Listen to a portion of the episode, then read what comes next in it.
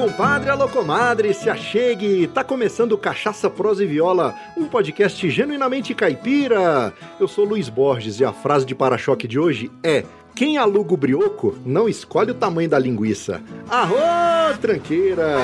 E a prosa de hoje é com um goiano lá de Quirinópolis que desde pequeno tomou gosto pela música sertaneja ao ouvi-las no toca-fita do carro do seu pai. E hoje na internet, através do seu canal no YouTube, se tornou um dos maiores e mais respeitados críticos do estilo. E sem mais delongas e com muita honra, eu convido à mesa do Cachaça Prosa e Viola Dudu Porcena. Seja muito bem-vindo, meu caro! Alô, Luiz! Obrigado pelo convite de estar participando aqui do Cachaça Prosa e Viola.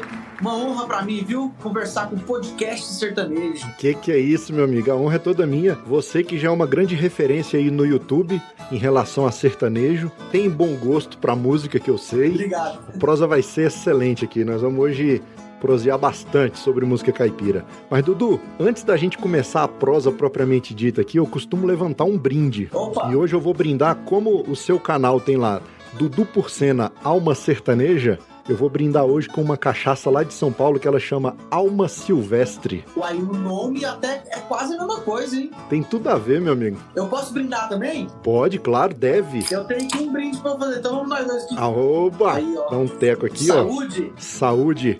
E você aí, meu compadre e minha comadre, vamos moer as palavras? É só um gole, a gente já volta.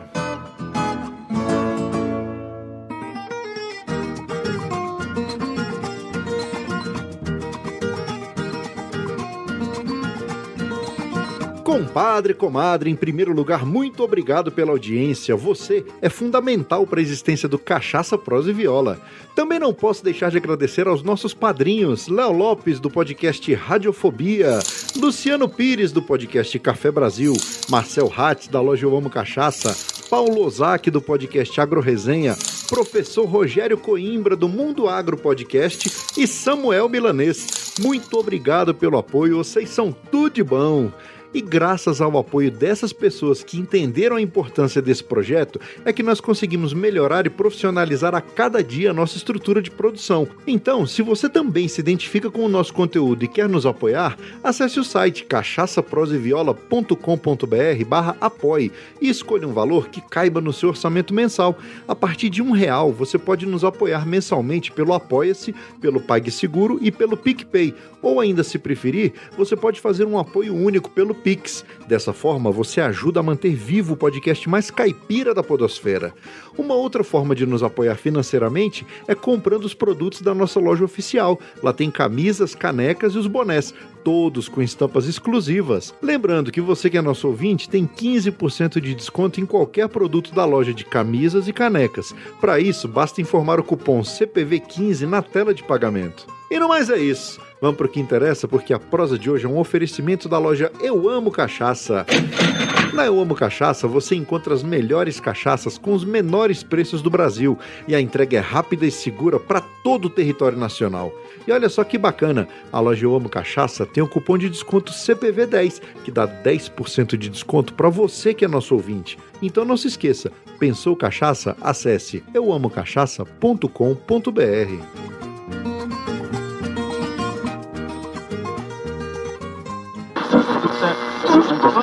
Amigo, faça um convite, top só se for agora. O meu rádio é diferente, a antena não enrola. Em um mundo virtual, o seu tempo você controla. Busque lá nas internet assunte meu podcast Cachaça, Prosa e Viola.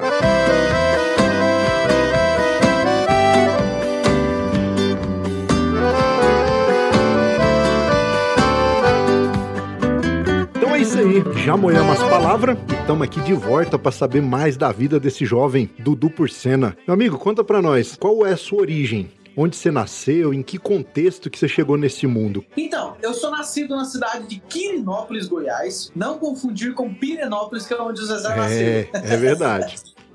Eu sou de Quirinópolis, é, nasci lá, mas morei pouco tempo. Fui criado mais numa cidade chamada Paranaiguara, menorzinha ainda de Goiás, interiorzão mesmo. Você nasceu em que ano? 92. 92. O cara é novo, bicho. Pô, eu tenho.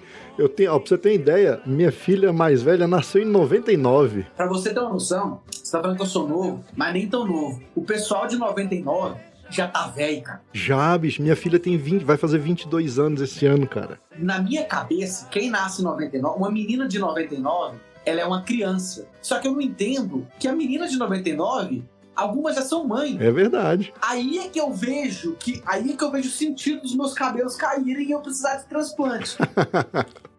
Mas aí, a sua infância foi lá em Quirinópolis? É.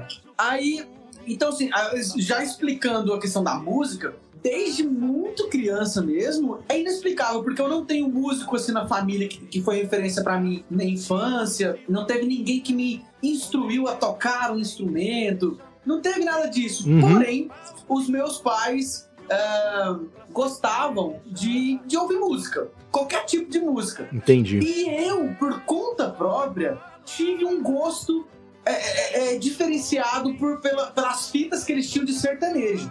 Tinha várias fitas de vários tipos musicais, mas o sertanejo, sem eu saber o que era sertanejo, o que era não sei o que, o povo do sertanejo ganhou meu coração desde muito criancinha. Eu comecei viciando assim Leandro Leonardo. Olha aí. E aí, e aquilo, eu, eu ouvia as músicas, aprendia, gostava de ficar cantarolando pela casa, não tocava nem instrumento nem nada, mas ficava cantarolando. É, é beijo por beijo, sonho por sonho. Cantava isso aí.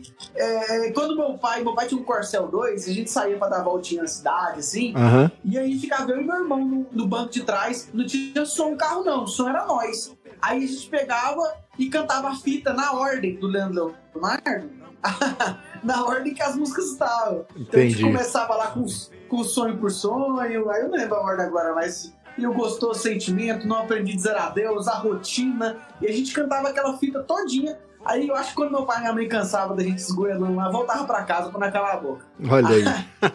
e aí, desde criança, cara, essa paixão por música, de gostar de cantar, de gostar de ouvir, é, sem muita instrução do tipo assim, ouve isso aqui que isso aqui é bom. Ouve, você tem que ouvir isso. Não, foi muito livre, sabe? Entendi. E, e, e, e eu fui pegando gosto por coisas naturalmente, assim. Eu falava assim, cara, eu gosto disso. E aí você vai ficando mais velho e você vai aprendendo a ter um discernimento natural de, velho, isso aqui realmente é bom. Isso nem tanto. É, o fato de da gente escutar bastante, você vai apurando o ouvido e você vai construindo o seu gosto musical, né? Não é que é ruim ou é bom, é porque é, é o que te agrada, é o que você vai ouvindo e fala, pô, isso aqui, isso aqui eu acho legal, isso aqui soa, é. soa bonito. Porque assim, tem muita uhum. gente caipira que fala assim: não, música caipira que é boa. Eu falo, cara, mas tem música caipira e muita música sertaneja ruim, cara. Entendeu? Tem, tem muito. Igual tem muito funk bom.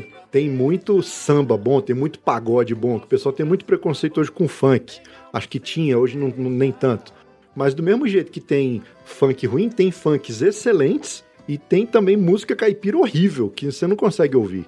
Aí então você. É, tem muita gente que que, que, que me vê como um grande crítico do sertanejo atual, mas eu falo assim, é Dudu, bons tempos dos anos 90 que só tinha música boa. Não, não é bem assim, não. A única diferença é que naquela época o ruim não tinha tanto espaço. É.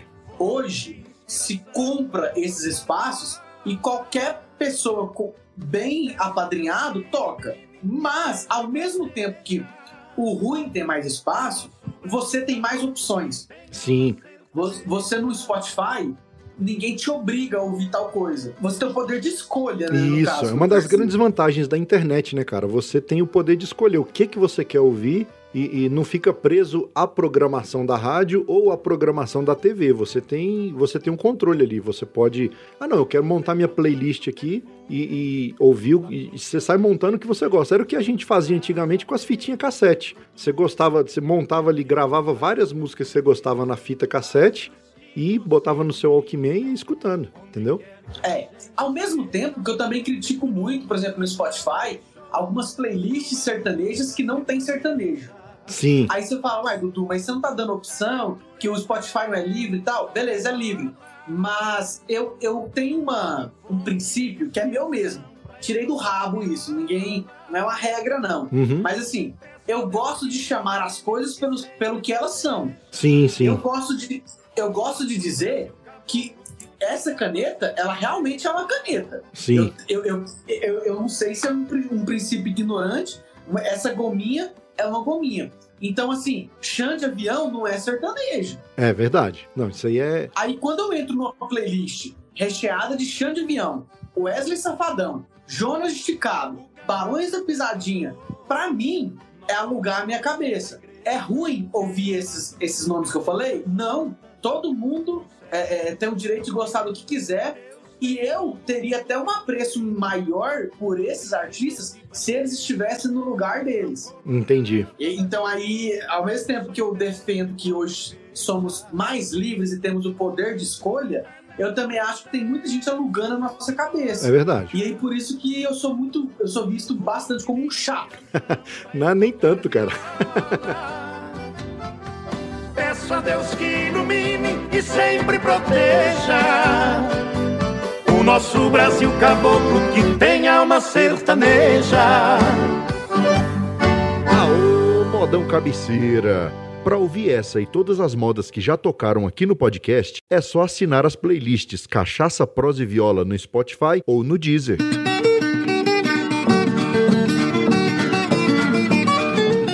Mas e aí? Você desenvolveu esse gosto musical e na sua infância, quando é que você começou a, a- ter vontade de cantar e tocar pra valer mesmo, assim? De, de chegar e falar, não, eu quero, eu quero tocar. Porque teve uma fase sua de músico e de cantor, né? Eu sempre sim achei muito bonito ver pessoa com violão debaixo do braço tocando e cantando. Mas eu achava que isso nunca fosse pra mim, porque é, eu, eu achava muito habilidoso fazer os acordes, tocar. E eu, e eu sempre tive um complexo de inferioridade, do qual eu sempre me sinto menos do que todo mundo. Eu sempre sou pior que todo mundo na minha cabeça.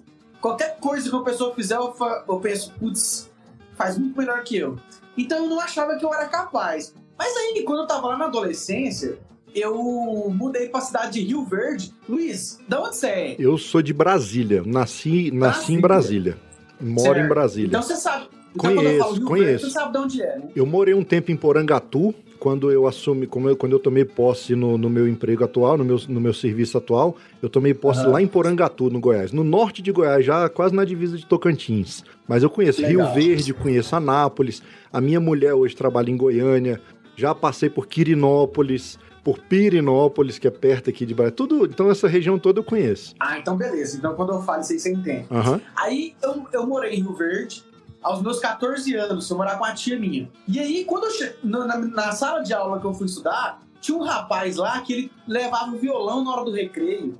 E ele tocava, e eu achava aquilo muito fenomenal. Ele tinha a minha idade e tal, assim. E, e quando ele tocava, eu gostava de ficar aproximando dele, porque eu, todo, se, se tinha alguém que estava fazendo coisa parecida com música, eu tava perto. Uhum. Era, era, era um fascínio muito grande. E aí eu via ele tocando e eu pensava, putz, velho, como eu queria tocar também, como é bonito ver ele tocando. e, e- Só que assim, me achava incapaz. Enquanto eu tava morando lá em Rio Verde aos 14 anos, o meu irmão, com 10 anos de idade, mais novo que eu, lá na, lá na minha cidade, lá na Paranaiguara, tava fazendo aula de violão e tava tocando algumas músicas já. Olha aí que E eu beleza. pensei, putz, o cara que tem a minha idade aqui na sala de aula toca e eu não. O meu irmão é mais novo que eu, criancinha, já toca e eu não. Não é possível que eu não sou capaz desse trem. e aí eu comecei a ficar assim, encucado com aquilo. Eu falei, mas eu gosto, eu acho bonito, eu tenho que tocar esse negócio. Aí eu comecei a pedir violão emprestado. E levava o final de semana pra casa da minha tia lá e ficava com com aqueles livrinhos de cifra antigo, lembra? Aham. E eu ficava com aquilo lá, tentando entender as cifras e tal. E, bicho, é, tem gente que fala assim, que, que é mentiroso quem diz que aprendeu sozinho. Não tem como aprender sozinho. Você viu uma coisa pra tocar, e é verdade. É. Mas, assim, não tive instrução de um professor. Eu fui de observador mesmo. Ficava observando as coisas e falava, ah, então é assim? Então eu vou fazer assim também. E tentando, cara. Quando eu vi, isso foi muito natural. Quando eu vi, eu tocava na escola. Olha Na escola, o, o os professores co- começavam a me colocar numa festa no bairro.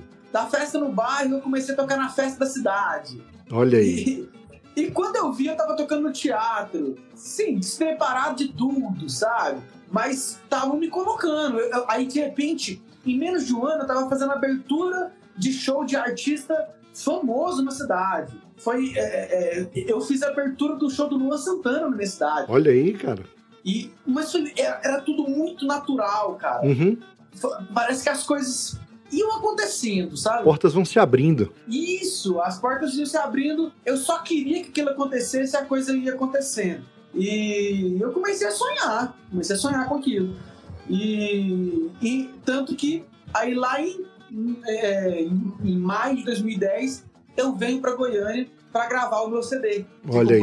minhas, Que é o longe, muito longe, né? longe, muito longe. Tá legal lá no, sabe. tá lá no palco MP3, pô. Já, já escutei já. Eu tinha 17 anos quando, quando botei voz naquelas músicas lá. É, tem uma. Tá meio ruizinho. Nada, mas, cara. Mas tem, um, mas tem um, um significado pra mim aquele trabalho, sabe? Eu tenho muito carinho por aquilo. Eu digo assim, é um sonho, né, que a gente tem, a gente quando se envolve com música, a gente tinha, é, não sei hoje que tá o- com Spotify, você lança single aí à torta e à direita, você grava em casa, até pré-internet, você dependia de ir pra um estúdio, de, de, de, de uma produção e tal, então era um sonho, assim, de todo artista, era falar, cara, eu quero meu CD, e o CD físico, né, hoje em É. dia nem tem mais, entendeu? Nem tem mais.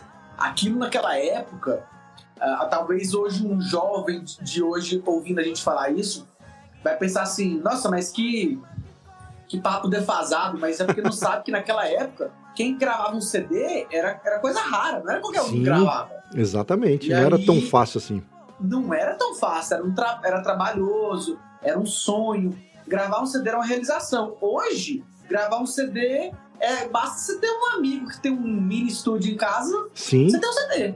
Exatamente. É, é, é, a, a- internet possibilitou muito isso, né? E assim, o, o- a tecnologia se modernizou muito e equipamentos que eram muito caros foram barateando e tornando mais acessível, né? Então facilitou bastante essa questão de produção. Mas e aí, Falou tudo, é isso aí.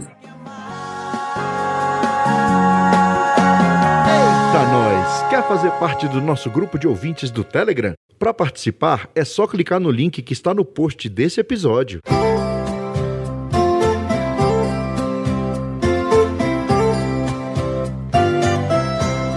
Gravou o disco em 2010. O canal, se eu não estou errado, só surgiu em 2016. 16. 2016. Então Exatamente. foram seis anos aí entre o primeiro disco e o canal, né? É. A verdade é que o canal, ele surge em 2016, é uma, mania, é uma maneira de dizer. Porque o canal já existe desde 2009. Sim.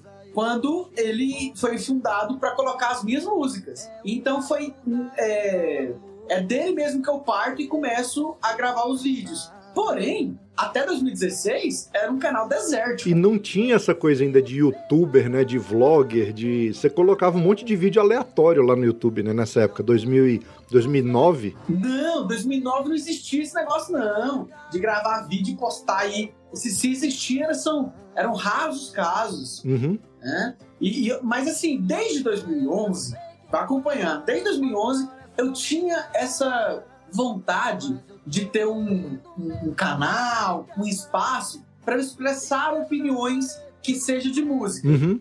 Só que eu tinha muito medo de expor minha opinião e, e, e prejudicar minha carreira artística. Tem- é, eu sei como é que é. Como se a minha carreira artística significasse alguma coisa. Mas naquela, naquela hora, na minha cabeça, nossa, eu falar uma coisa errada agora pode interferir pra sempre no meu sonho, não sei o quê.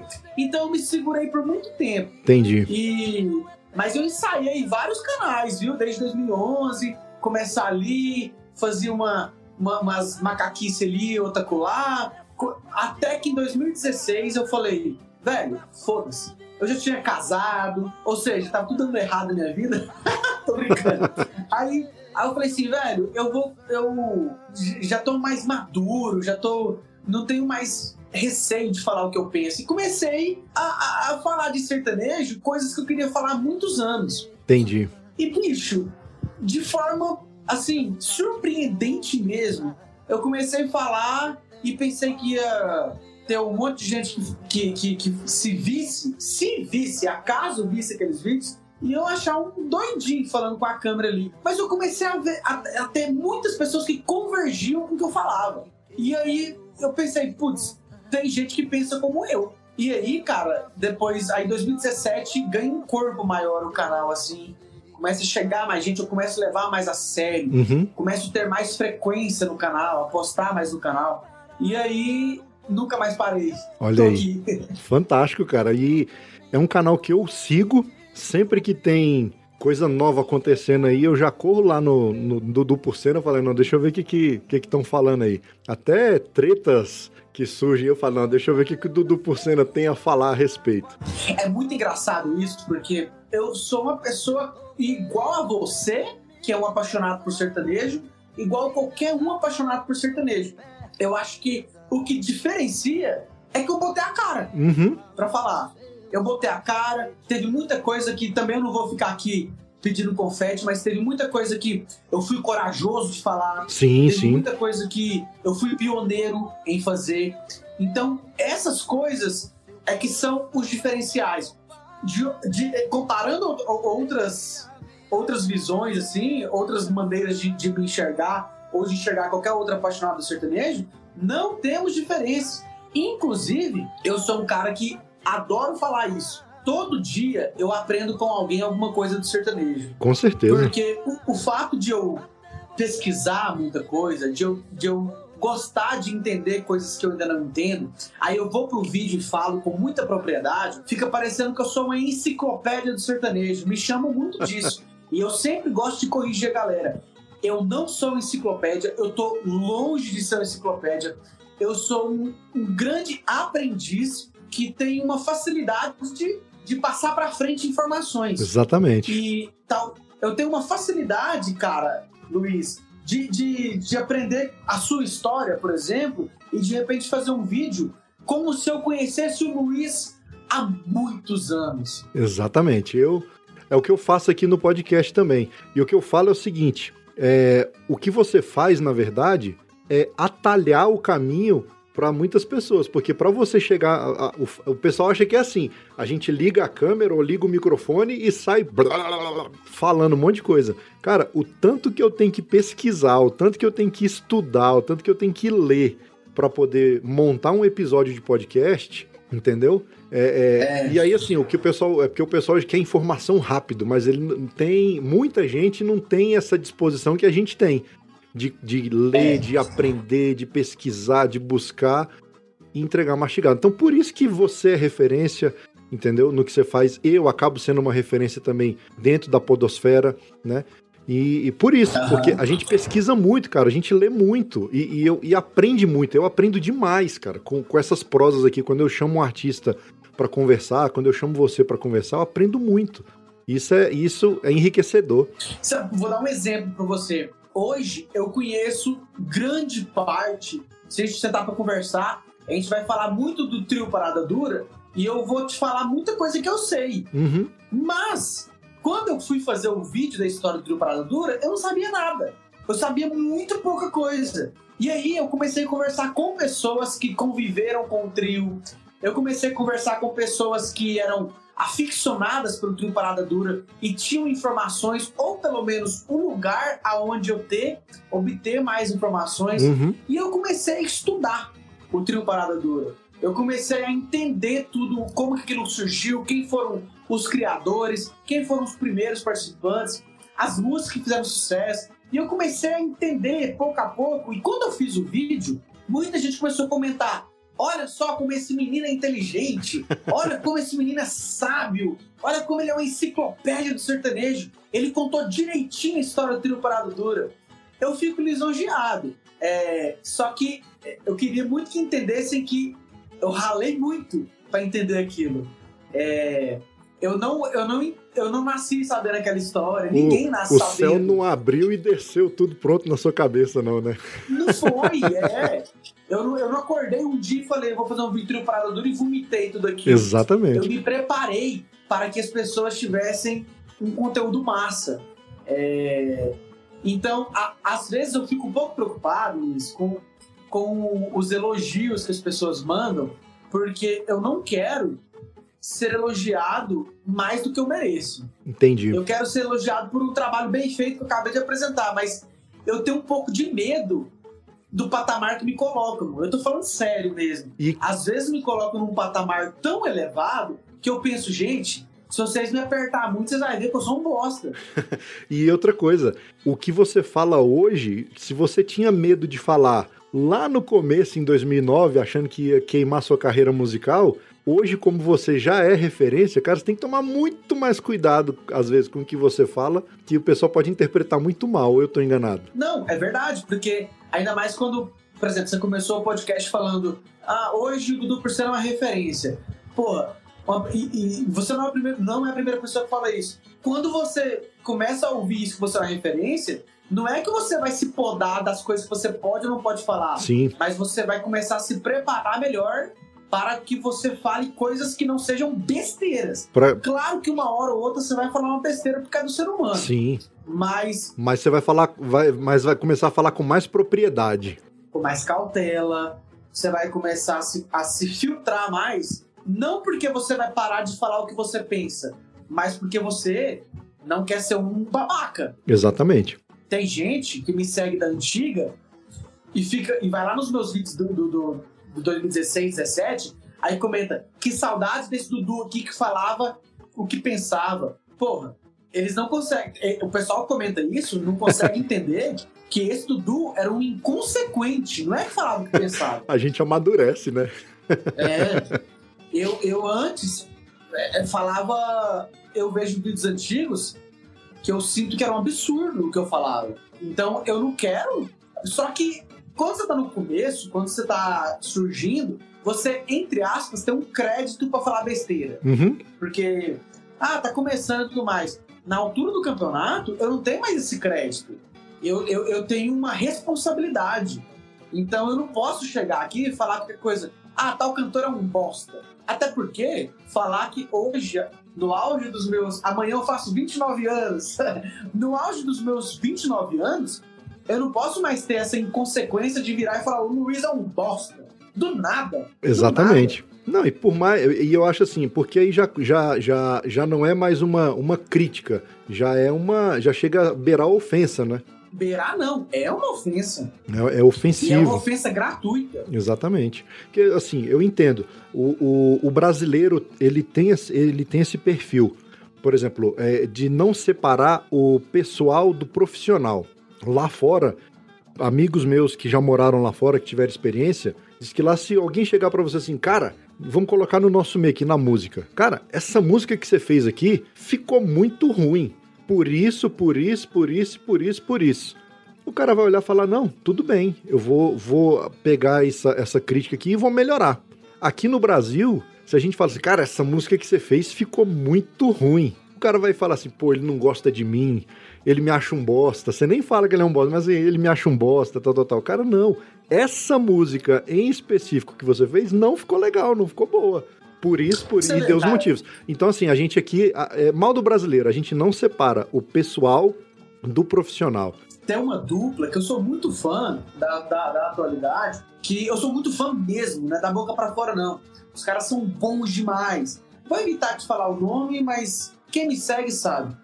O, eu, eu os entrevistei no ano passado e tudo mais, e eu falei para eles, na cara deles, que eles gravaram, eles gravaram muita música boa, mas recentemente gravaram muita música bosta. E eu falei isso para eles com essas palavras e eles concordaram. Só que aí, por terem entrado numa lista minha do ano passado de piores músicas de 2020, os caras levou pro pessoal, como você falou, e bicho, pararam de me seguir, velho, nas redes sociais. Nossa, tanto nas contas privadas deles, quanto na, na, na, na conta da dupla mesmo e tal. Aí eu pensei, putz, velho, não precisava disso, cara. É, é, é, é uma opinião sobre uma música ali, da qual até eles concordam comigo. Então eu acho que isso empobrece o, o nosso cenário. Sim. Porque se eu me coloquei no papel de crítico e as pessoas já me enxergam assim como um cara de opinião e tudo mais, porra, vai levar pro coração o que eu falo? É. É, é isso aí, é, o que, é, o que, eu já, falei. Já que querem considerar que minha palavra vale alguma coisa, não é melhor levar minha palavra assim, tipo, beleza, o Dudu pensou isso, deixa eu ver os comentários. Aí, oh, os comentários concordaram com o Dudu. Então, talvez eu vou repensar isso aqui, porque, querendo ou não, o Dudu e o público dele é meu público. Exatamente. Não, aí leva pro coração, para de me seguir, fica com raiva de mim, Sabe? Eu acho que se empobrece, velho. Empobrece porque é, é, a pessoa deixa de crescer, deixa de melhorar, né? É, é. em prol do outro. A não ser que fala assim, ó, cara, beleza, mas é, o- é o que é, sei lá, enfim. Mas is- não- acho que não é o caso, assim, de chegar e parar de parar de seguir, ficar com raiva. Eu, eu sou bem tranquilo em relação a isso, entendeu? É, mandou, ma- mandou mensagem pra mim, velho. Sabe? Eu já recebi mensagem assim de, de, de artista, de compositor, que viu um vídeo meu, eu, sei lá, descendo o pau em alguma coisa. Aí pega e fala assim, pô, velho, vi seu vídeo lá falando que não gostou da minha música lá. Aí tem dois tipos de abordagem, né? Tem gente que falou assim, ó, me fala o que, que você acha que seria bom então. E já teve gente que fala assim, eu acho melhor você prestar atenção no que você fala. É complicado. Eu acho que essa segunda opção é a destrutiva. Sim, sim. Eu acho que é o cara que. que o cara ou a mulher, tanto faz, que se sente num patamar elevado das pessoas, das outras pessoas. é, E eu acho que o outro, por, o outro, por mais que ele pode até achar que eu sou um merda, que tô dando opinião a- a- aí na internet e não, não vale nada, minha opinião. Ele pode até achar isso. Mas quando ele vem com, com essa simplicidade de falar, me dá uma sugestão aí então do que, que seria bom, ele até quebra minhas pernas. Exatamente. Não, e aí, E e aí, e aí- mas aí de, ele quebra suas pernas, mas de- ele abre pro diálogo, né, cara? Ele abre, ele abre pro diálogo e aí vocês vão vai chegar no entendimento. Demais, cara. Eu posso citar um nome pra você de um cara que me surpreendeu muito na humildade, que hoje eu tenho vontade de ser amigo pessoal? Hum, Lucas Luco. sério? sempre descia o pau nas músicas. Quando ele começou a fazer um monte de parceria com funkeiro, que não sei o quê. Já falei que antes da fama, ele cantava era pop rock e ele foi pro sertanejo por interesse financeiro só, porque ele nunca foi sertanejo, não sei o quê, não sei o quê. Bicho, um dia ele foi me seguir. Ele me seguiu e eu achei que junto com, a- com o flow dele ia chegar um, um textão de, de. Porra, velho, maneira aí, não sei o que, não sei o que. Sabe o que, que ele fez? Ah. Você não vai acreditar. Você não vai acreditar. Conta Mas pra eu posso nós. te mandar um print disso aí você acreditar. Ele pegou e falou assim: Oi, Dudu, tudo bem? Cara, tô lançando um novo projeto e eu já vi as suas críticas e tudo mais. E eu tô tentando voltar pro sertanejo, cara, fazer umas coisas mais sertaneja e tudo mais. E eu queria muito a sua opinião sobre, sobre o meu novo projeto. Queria que Caraca, você me falasse, queria que você criticasse o que você quer criticar, queria que você me falasse o que que é de positivo, porque a sua opinião é muito importante. Olha só, cara. Você vê, um cara. Aí eu te falo, Luiz, como que você não admira um cara desse? Pois é, pô. É, Você aí não precisa gostar da música dele, não. É o que eu você falo. Não precisa gostar do trabalho dele, o não. cara sabe Mas- diferenciar o pessoal Sabe. do profissional. Ele não levou pro coração, igual você falou. Ele não, não tomou aquilo como uma ofensa, falou, ah, o cara tá criticando meu trabalho, que se lasque, sei lá. Então, e, e aí o que que acontece? Aí muitas vezes você chegou, conversou, tal, trocaram ideia, e o cara foi e tomou um novo rumo, sei lá, de repente. Isso ajuda pra caramba, velho. Ajuda tanto ele, ajuda você também. Acho que isso é Claro. importante, cara. É importante demais. Essa abertura pro diálogo, eu acho que é, é o que tá faltando em, em- não só no, no nosso meio aqui, mas tá faltando no, no geral, cara, na humanidade. Essa No dia abertura dia. no dia a dia, exatamente. De ouvir o outro, de parar pra escutar o outro e É. trocar ideia. Moça, eu não tenho pressa pra te conquistar. O braço da viola vai me consolar. Até você abrir de seu coração.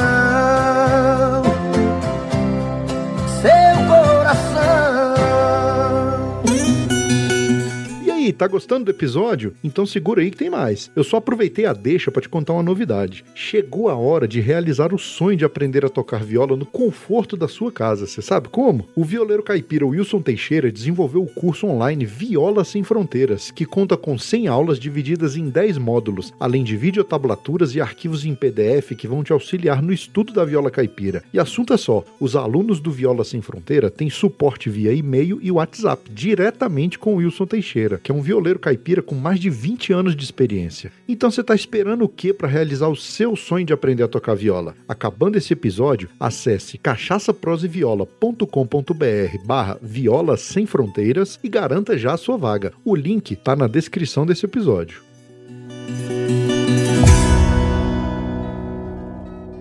Tem uma série de vídeos do seu canal que eu acho, eu acho muito legal Claro, além das entrevistas, né, que você faz, tá, tá fazendo com a galera, e mas é uma que você, que você fala muitas vezes de letras de músicas que hoje seriam canceladas. É. Cara, e eu de vez em quando eu me deparo com umas antigas, velho. E- Essa semana mesmo eu tava fazendo um do um episódio especial que saiu domingo agora sobre Cascatinha e Inhana. E tem uma letra que ele gosta de uma mulher que é casada, e aí ele fala: Ah, já que você não vai viver comigo, então desejo que Deus te mate dormindo. Que é tipo assim: se não vai ser minha, do, de outro também você não vai ser. Entendeu? Eu falei: Caraca, meu irmão, se sai uma música dessa hoje, não sai. Ai. Na verdade, não sai. É cas Cascatinha e Rana. É, eles gravaram muito antigamente isso aí, cara. Eu não sei se foi a primeira vez, mas depois Pedro Bento e Zé da Estrada gravaram. Como é que chama a música mesmo? Eu agora, deixa eu pesquisar aqui. Eu vou. Porque eu acho que eu fiz. Eu fiz uma. Numa das minhas séries, eu coloquei essa música, mas eu acho que foi com outra dupla. A Lua é Testemunha, é o nome da música.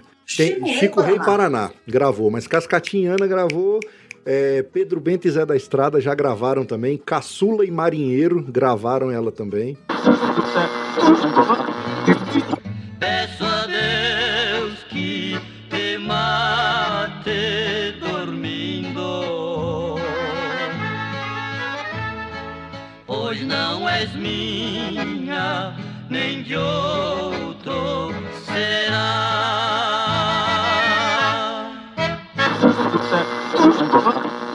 Eu falo, cara, hoje não ia tocar, velho, essa música. Não ia, não ia mesmo, velho.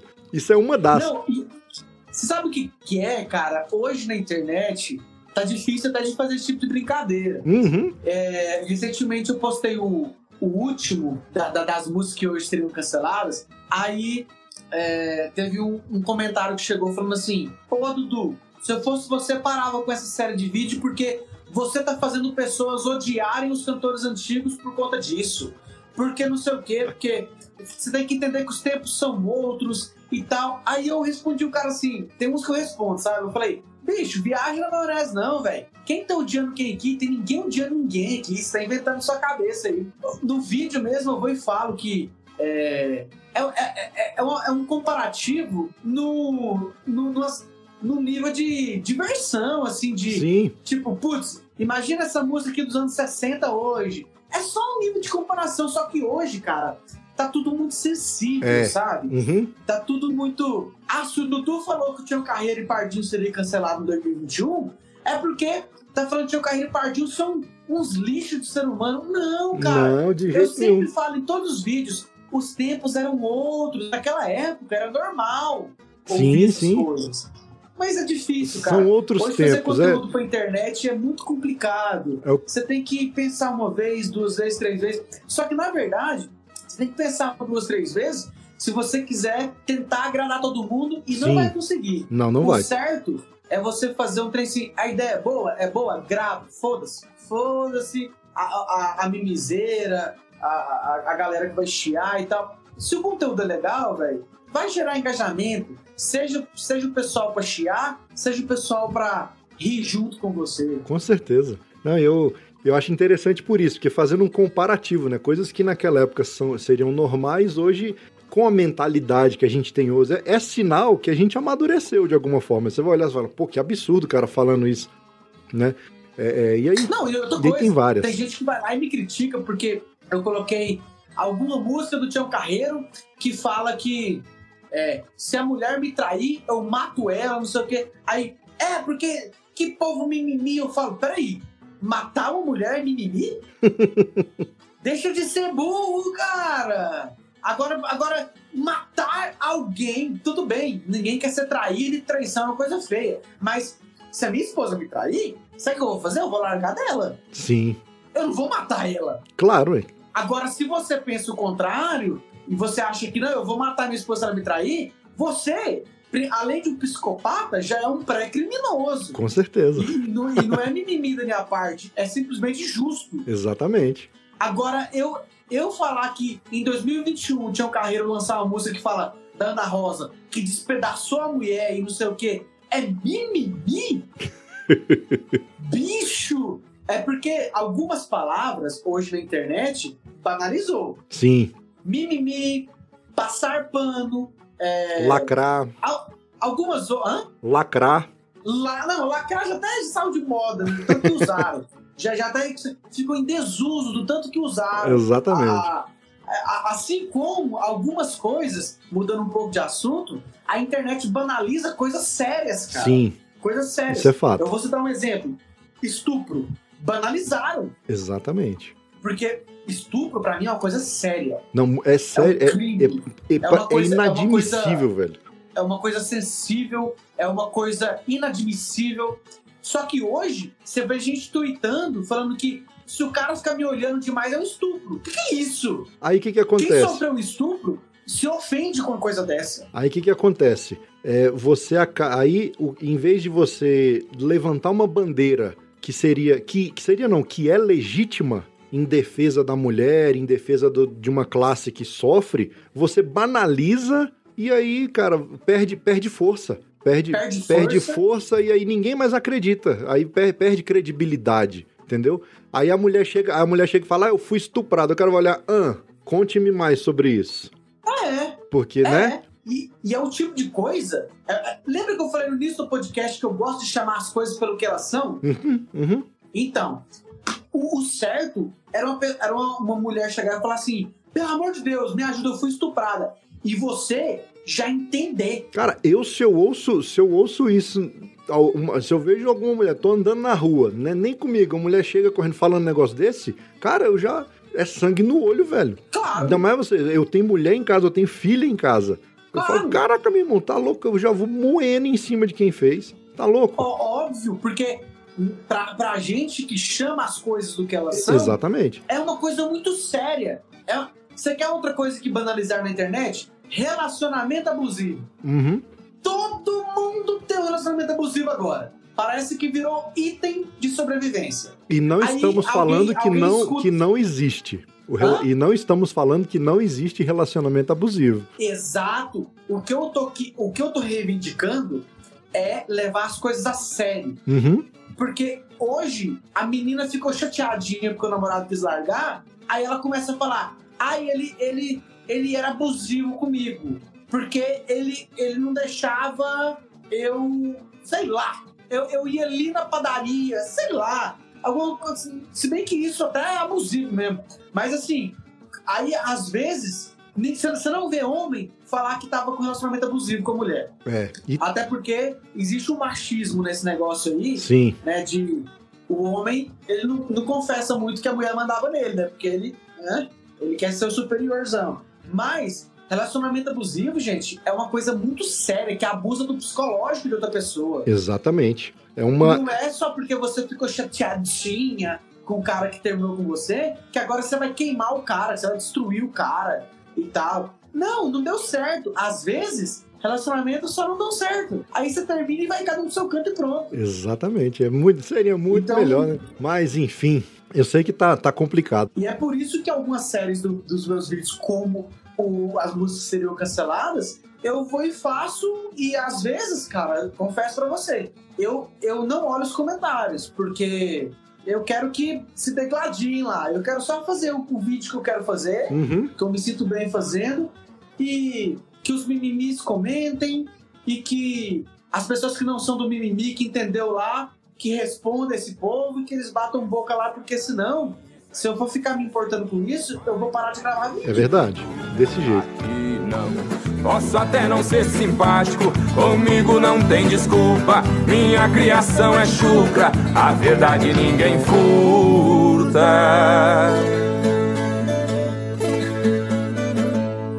Sou bruto, rústico e sistemático.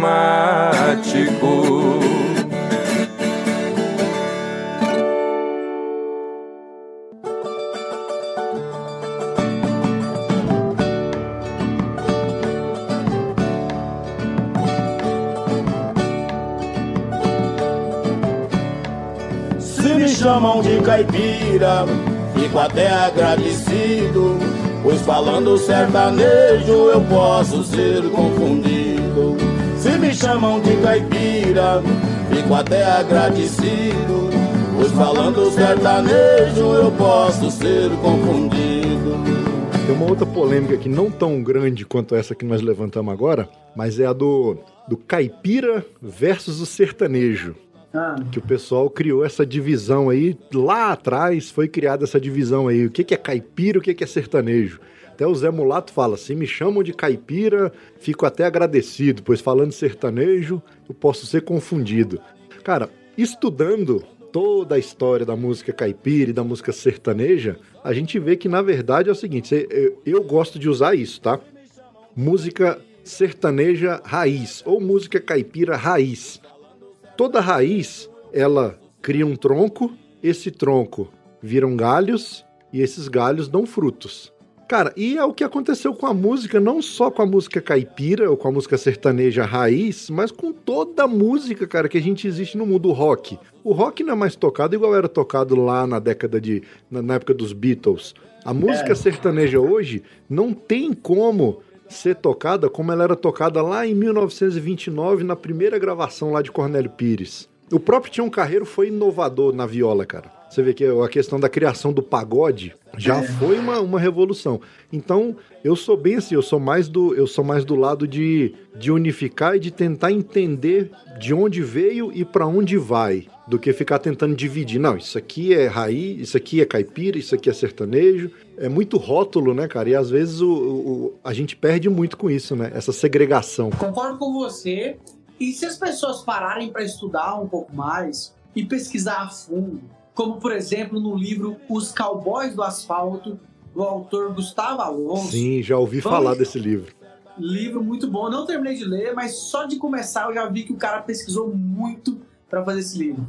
Você vai ver que esse negócio que, ah, porque antigamente chamava de música caipira, depois que virou sertanejo.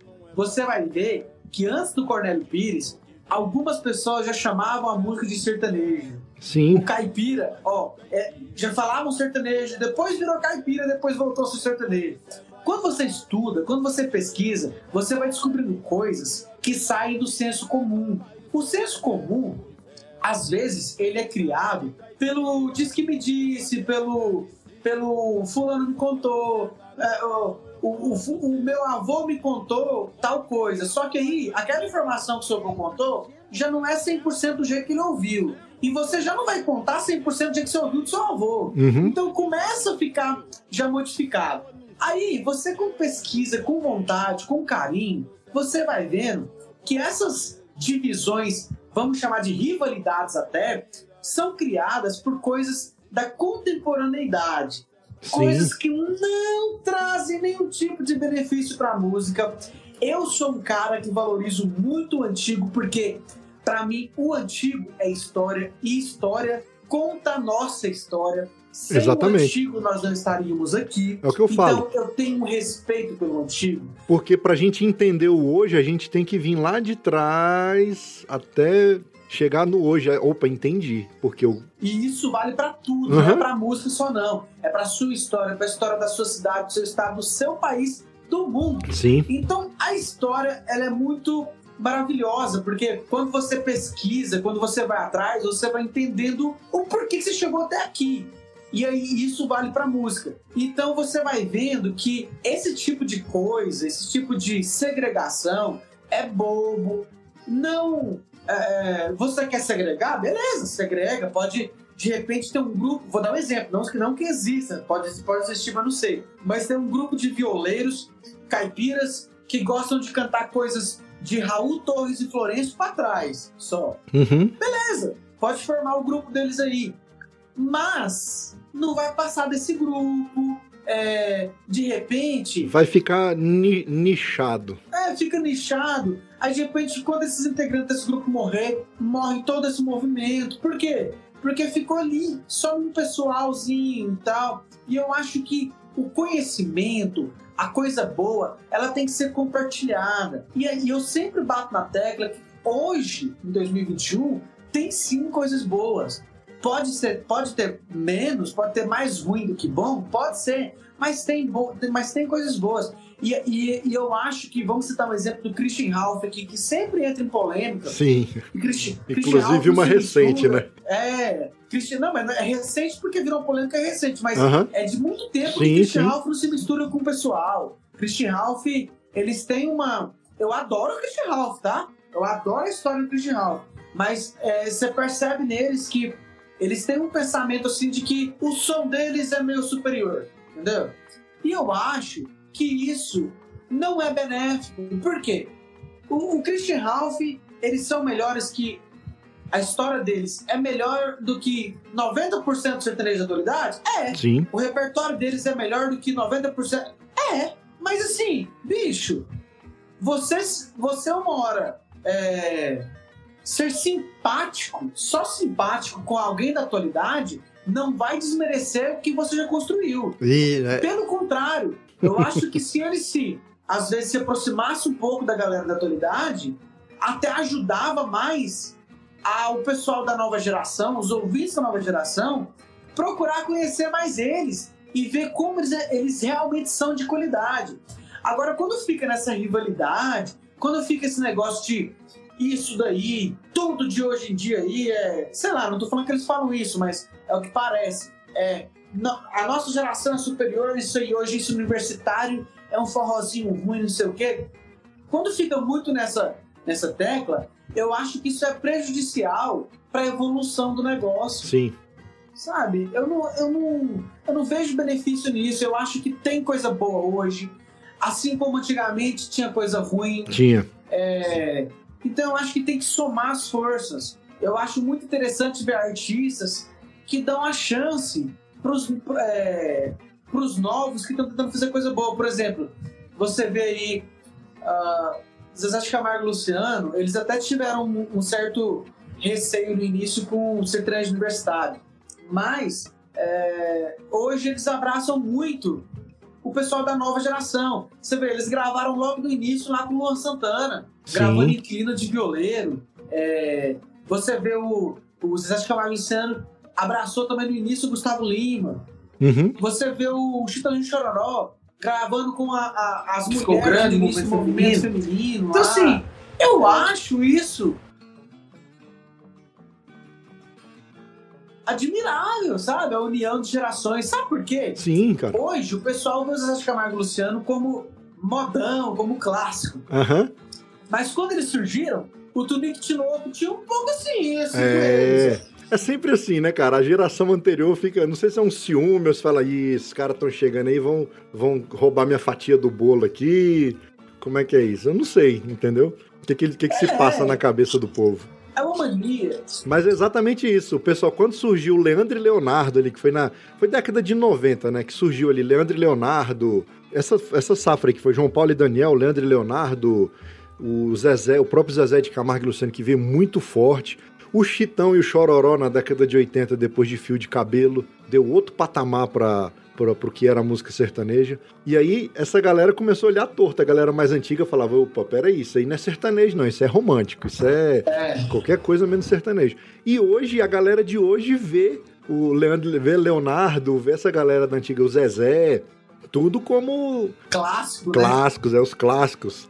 E, e se você for ver, é, é, a gente falando de Christian Ralph, os próprios Christian Ralph gravaram muita música sertaneja, muita guarânia, essas coisas, mas gravaram muita coisa fora do sertanejo. Sim, Por exemplo, você quer falar pra mim que a música Nova York é sertaneja? não, de jeito nenhum. Nunca! Ela não tem nada de sertanejo. Aí por isso isso desqualifica o Christian Ralph? Não. Então, assim, não dá pra ficar. Eu acho que quando você fala assim, ah, esse povo aí que grava, não grava sertanejo mais. Aí você pega e fala assim, peraí, olha pro próprio umbigo. Já gravou coisa, muita coisa fora do sertanejo também. Eu Exatamente. entendo a crítica, Uhum. eu entendo a crítica, porque eu também faço a mesma crítica. É, principalmente quando eu vejo que é um, um- virou uma coisa mecânica pro lado financeiro a música sertaneja. Gente que gravava um estilo de música, aí de repente a pisadinha tá em alta, então muda todo o repertório, mas gravar só pisadinha agora. Isso aí pra mim não é artista, não. Isso aí pra mim é fantoche de empresário, né? Isso é o que eu, isso é o que eu penso. Agora, é, gravar uma coisa, uma coisa ou outra fora do sertanejo, pra mim não tem problema nenhum. Pra mim até enriquece Sim, você, você É, Você coloca elementos, você não precisa sair totalmente do seu estilo. Você coloca dentro do seu estilo ali do sertanejo, você põe num refrão que é mais agitado, que é mais dançante, você vai e põe aquela batida ali da pisadinha tan, tan, tan, e volta. Aí o cara vai ver, opa, a referência ali foi, uma- o cara meteu uma pisadinha ali no refrão, voltou pro, Voltou pro, pro, pro normal e tal. E, e eu acho que isso enriquece, é o que você falou. É, é, vai enriquecer a, a, música, mas o cara não vai perder a identidade dele por conta disso. Isso. A identidade, a identidade e a originalidade é uma coisa que eu bato muito na tecla. Você pode gravar o que você quiser, desde que tenha a sua cara, que tenha um sentido, que tenha, que tenha um rumo. É... Agora, o duro é quando o Gustavo Lima tá fazendo uma música de sucesso agora, aí todo mundo quer fazer a música do Gustavo Lima. Uhum. isso, isso é burrice. Isso é andar para trás. Isso é não contribuir com nada de positivo. Sabe por quê? O Gustavo Lima já existe, cara. Exatamente. Faça o seu, seja você. Eu acho que se empobrece o nosso sertanejo. Então, é, é essa crítica eu aceito. Mesmo meio sertanejo já tem caboclo que enrola. Corta o que o outro riscou, obedecendo a bitola. Vai tudo pro mesmo lado, se um afunda, o outro atola. Me chame de linguarudo mas não fale mal da viola. Uai, Su, você gosta de rede social? Então larga a mão de ser bobo e segue nós no Instagram, Facebook e Twitter. É arroba.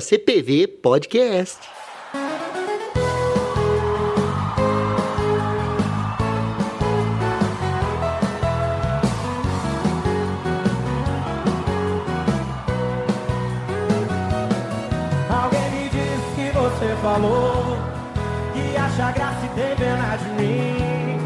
Que não me ama, que o nosso caso já chegou ao fim.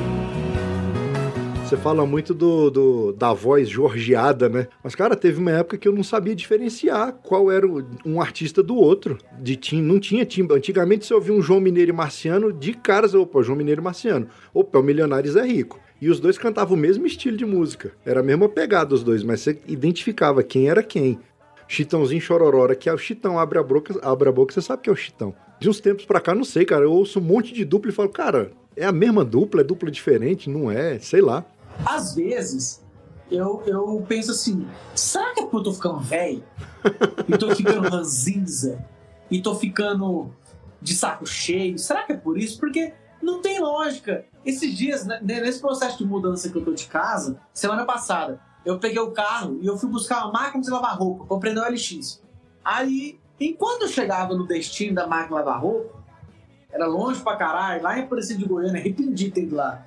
Aí, eu botei na rádio e, cara, as músicas, velho, as músicas pareciam uma com a outra, as vozes pareciam umas com as outras. Eu falei, bicho, eu não sei quem é quem mais, velho.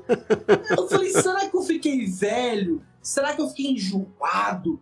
Ou será que realmente o mercado tá podre? É, eu acho que um pouco dos dois. Nós estamos ficando velho. Mas o mercado, o mercado também não ajuda, né, cara? Não ajuda, cara. É tão bonito quando você vê cada artista com a sua identidade. Quando você vê aquela música que o cara do grave gravou.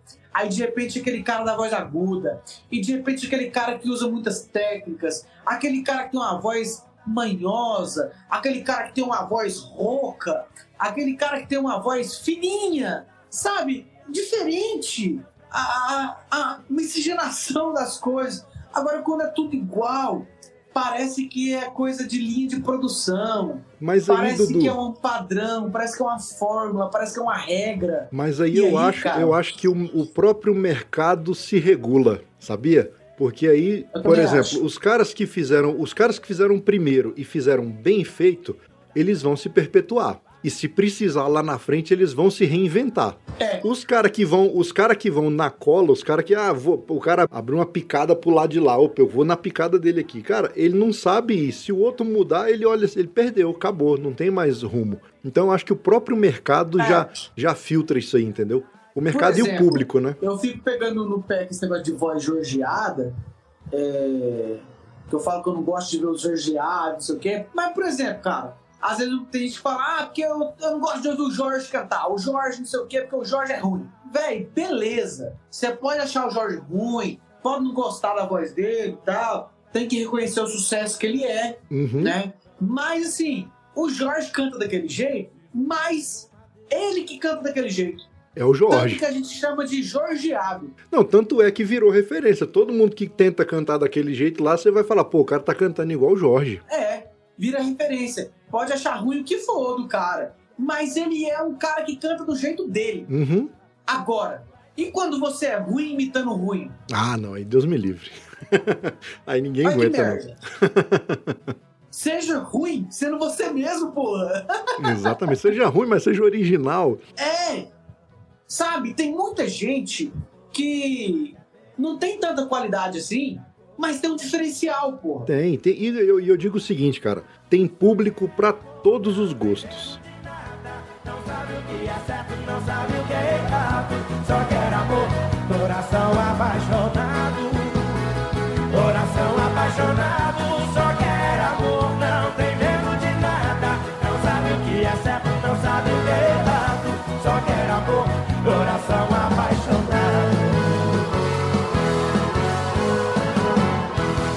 só que bacana! O Cachaça, Prosa e Viola faz parte da rede Agrocast, a primeira e maior rede de podcasts agro da podosfera brasileira. Conheça todos eles no site redeagrocast.com.br.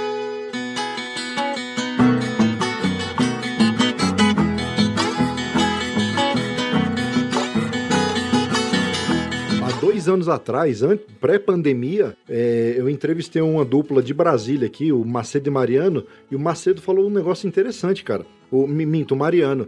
Ele falou, por dia, isso há dois anos atrás, são lançadas no Brasil 7 mil músicas por dia. Aí você coloca uma média aí de uns dois minutos por música. Cara, são 14 mil minutos por dia. O dia tem 1.440 minutos. Você não consegue ouvir todas as músicas que lançaram hoje É. no, no mesmo dia. Então, assim, a briga ficou muito grande. Então não adianta todo mundo achar que vai falar assim: ah, eu vou gravar um disco e vou estourar e vou ficar milionário. Não vai, cara. Se você não ralar, se você não trabalhar de sol a sol, labutar, pra, pra, pra... E, e mesmo assim ainda tem que dar, ainda tem o fator ainda de estar no lugar certo na hora certa. Não vai, não vai estourar. Então, assim, baixa tua bola, mas faz teu trabalho, é é, a sua verdade, é o que você acredita, é o que você gosta de fazer, faz desse jeito, entendeu? O grande, pro- grande problema que eu acho hoje, cara, é que as pessoas querem fazer uma carreira, querem começar a carreira e pensando assim, ah, como que eu vou estourar? Bicho, bicho, Já começou errado. tá errado, velho. Ô, você quer, por exemplo, como que você faz pra uma pessoa gostar da sua música? Primeiro você tem que compor ela, Uhum, e pra compor você tem que se dedicar, você tem que ter referência, você tem que fazer uma coisa mirabolante, diferente, pra você ter uma melodia muito marcante. E aí depois você tem que fazer uma letra que tenha sentido, uma letra bonita, uma coisa diferente, que tenha ali a sua identidade. Aí depois você tem que gravar e tem que gravar muito bem gravado. sim. É, depois de gravar muito bem gravado, com o instrumento certo, com o produtor certo e tal, você tem que expor e tem que ter uma divulgação legal pra aí depois você ver o que vai dar. Exatamente. Você, você já fez sua parte. Agora você vai ver que resultado que vai gerar. E isso se chama consequência. Aí as pessoas não entendem que sucesso é consequência. É. O sucesso, ele não é algo buscável. O sucesso é algo que acontece. Uhum. E para ele acontecer, você tem que estar fazendo alguma coisa. Em, em qualquer área. É, qualquer área, isso vai pra qualquer área. Eu tô parecendo um coach aqui, mas é porque a gente vai a- a- a- adquirindo algumas experiências nessa bosta de vida da gente, a gente vai aprendendo algumas coisas. Então a gente vai entendendo que, cara, você quer fazer o quê? Você quer fazer um canal no YouTube falando de sertanejo? Faça. Se dedique, se divirta, Uhum. é, seja você. É, é o que você gosta? Beleza, vai em frente e vai fazendo. Agora, eu quero fazer um canal para daqui três meses eu estar ganhando mais que o salário do serviço que eu trabalho. Não, Coitado. não, não, tá errado. Isso aí é depois, isso é a consequência. Isso aí vai depender se você vai ser bom, se o seu canal vai ser bom, se o seu conteúdo vai ser legal. Aí, isso já não tá mais no- na sua alçada. Exatamente. Isso aí já vai depender do- de vários fatores seus, do seu trabalho, das pessoas, do ambiente. do momento. Uhum. Então, velho, só trabalha. Só trabalha. Então hoje tá, eh, tem, tem essa doença no meio do artista iniciante. Como que eu vou estourar? Que hora que eu vou estourar? Se eu gravar essa música igual o fulano do sucesso agora, eu vou estourar? Não, cara, para com esse negócio de estourar. Trabalha. Só isso. Exatamente. Cara, ó, uns exemplos que eu, que, que eu, que eu vi em filme, né? É, não, é, acredito que não, não, não foi. Claro que todo filme tem um romantismo, tem aquela coisa. Mas duas histórias que eu assisti filmes e que, que eu vi que, os, que, é que o rala é grande para você chegar onde você chegou. Primeiro, Estrada da Vida, de Milionários é Rico, lá da década de 80. Sim. E depois, Dois Filhos de Francisco, que é a história do Zezé de Camargo e Luciano, que são seus ídolos número um aí. Então, cara, você vê que não é fácil, velho. E a, a, o problema da molecada hoje, sabe o que, que é? É que glamourizou a vida do artista. É. Então o cara quer, o moleque quer achar que vai. O, o jovem, ele acha que vai começar a cantar hoje e que já vai subir num palco num palco chique, com iluminação, vai ter camarim, vai ter toda uma estrutura em volta dele. Cara, e não é, não é assim, meu amigo. Isso é o de menos. O cara já quer fazer, já quer começar a carreira artística para ele ostentar a Ferrari igual o Eduardo Costa. Sim, aí, aí o que acontece? A frustração é muito grande, porque o cara entra com esse pensamento, aí ele vê que não é tão fácil assim, Aí vai, puta merda, me lasquei, não era? Aí, aí se frustra, aí é onde tem as depressões, um monte de coisa, porque você acha que é fácil, você vê, a, é, é, o que a gente vê. A gente vê um, um, Gustavo Lima estourado do jeito que tá hoje, o cara, o cara já com o patrimônio que tem, com a vida que tem, aí você, olha aquilo ali e fala, pô, o cara deu sorte. Olha lá, mas vai, aí por isso que aí, aí volta aquela história. Vamos voltar atrás e desenhar toda a história dele lá, desde o dia que ele nasceu, o que, que aconteceu na vida dele, os caminhos que ele percorreu até chegar no dia de hoje. E aí, foi sorte? Cê... Claro, tem, eu acredito que tenha um fator sorte, mas foi só a sorte. Ele estava na casa dele dormindo, do nada apareceu, não, vem aqui que eu vou te. Aí eu acho que a molecada hoje pensa muito assim, cara, no, no, no imediatismo. É porque virou uma. É o que você falou, virou uma glamorização ser artista. Então, se para você ser artista, você tem que ter um carro top, uhum. você tem que ter o iPhone 12, você tem que morar no melhor bairro de Goiânia, no condomínio fechado. Então, aí, bicho, aí eu pergunto, valeu, fera? Condomínio, carro, iPhone 12, e a música aí, como é que tá? Tá boa? e cantar aí, tá fazendo aula? Tá, tá preparando vocalmente? Tá, tá, tá com saúde aí? E, e o que importa mesmo? Tá massa? Ou, ou, ou, é só pra postar no Instagram que você quer ser artista? é, o problema é todo esse, cara. Pra avaliar um artista mudarão os requisitos. Não precisa ter talento, basta apenas ser bonito. Se tiver os olhos verdes, garante o nome na lista. Completando a palhaçada, entra logo nas paradas e vira capa de revista. Não canto só por cantar, muito menos pra beber. A verdade já falei, perdão a quem maltratei, mas não vou me arrepender.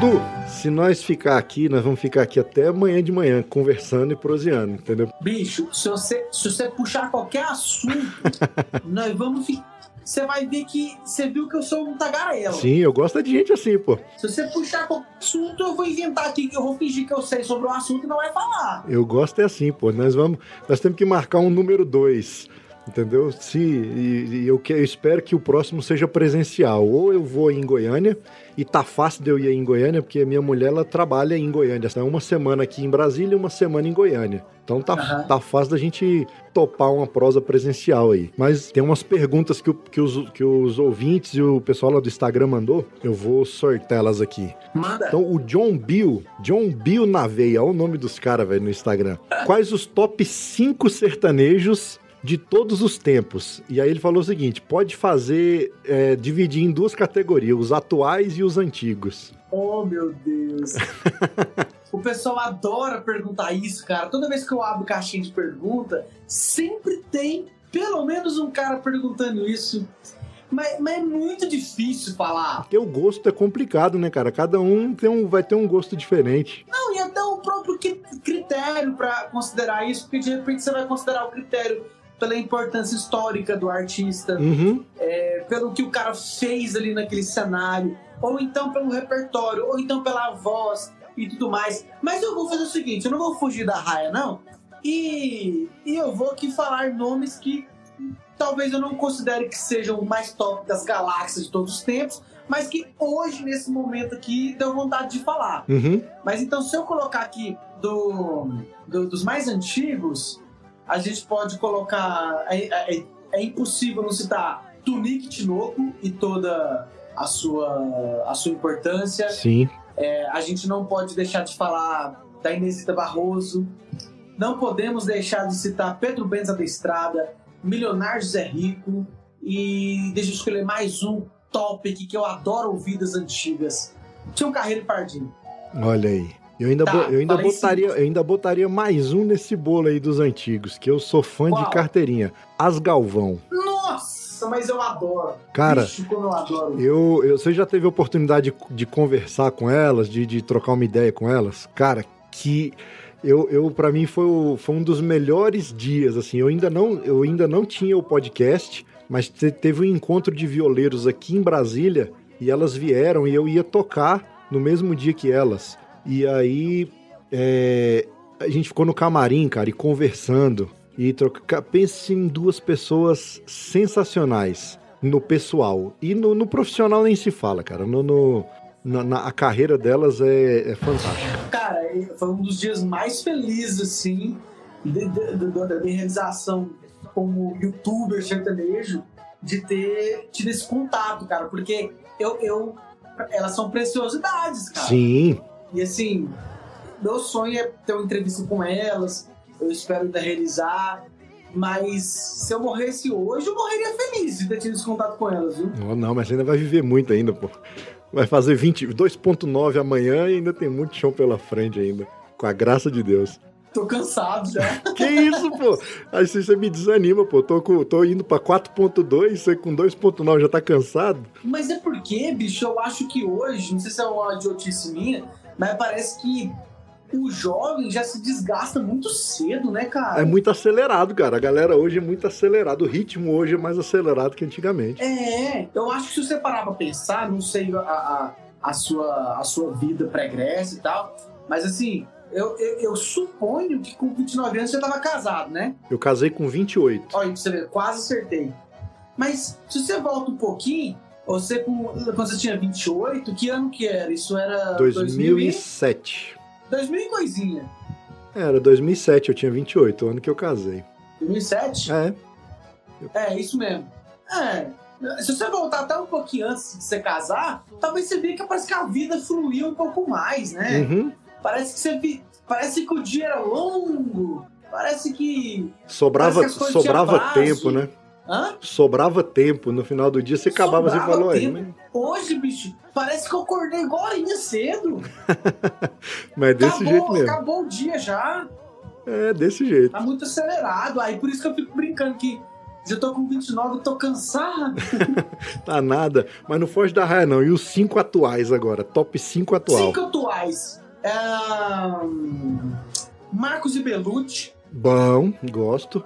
Mike Lian, Nossa, velho, agora você tocou na minha ferida. ahn, deixa eu pensar, Vitor e Léo, Bom, também são diferenciados, hein, cara? diferenciado. Se tem uma dupla, diferente. é uma dupla, é uma dupla que tem personalidade. É, ah, eu, tô, eu tô buscando uns diferentes aqui. Hum, falei três já, né? Três. Ai, meu Deus, é tão difícil. Porque tem muita gente boa. Vou falar uma mulher, Paula Fernandes. Ó, Mais um, gosto muito do Luiz Cláudio. Luiz Cláudio. Lembra da dupla Luiz Cláudio Juliano? Hum, lembrei. Gosto muito, gosto muito da qualidade vocal, assim. Tem mais, cara. Eu poderia falar Edson Hudson. Eu, eu, eu, eu poderia falar Eduardo Costa. Eu adoro a personalidade do Eduardo Costa no sertanejo.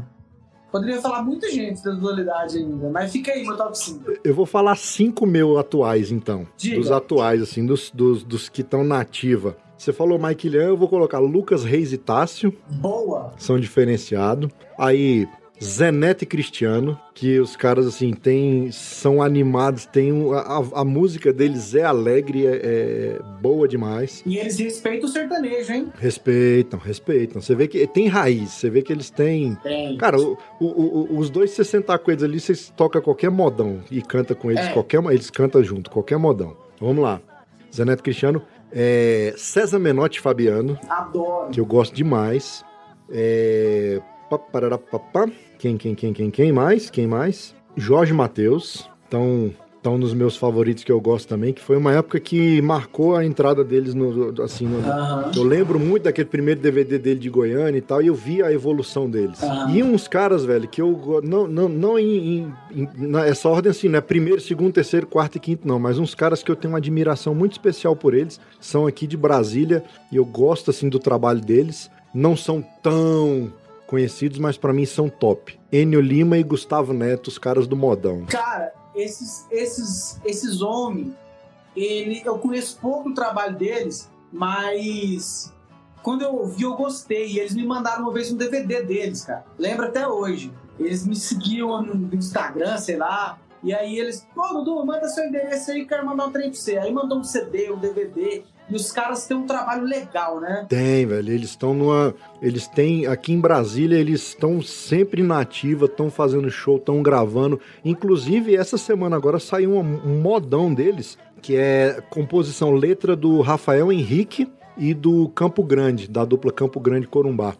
É Primeirista de Primeira. É uma homenagem que eles fazem ao Pardinho.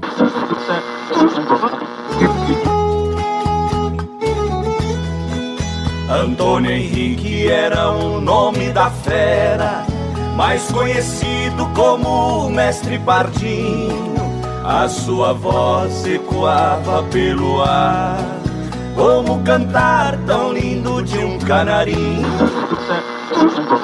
Legal. Lançou agora. Cara, uma música muito boa, velho. E eles são aqui de casa, bicho. Os caras são meus amigos. Então, assim, não, sei, não tem como eu não ser fã deles. Que eles, quando tem festa aqui em casa, eles vêm aqui pra casa, a gente canta. Quando eles estão cantando, a gente tá sempre perseguindo eles por aí. Eu acho bom demais, cara. Que legal. Quando você vê eles, fala que eu mandei um abraço pra eles. Opa, com certeza. Vamos seguindo, ó.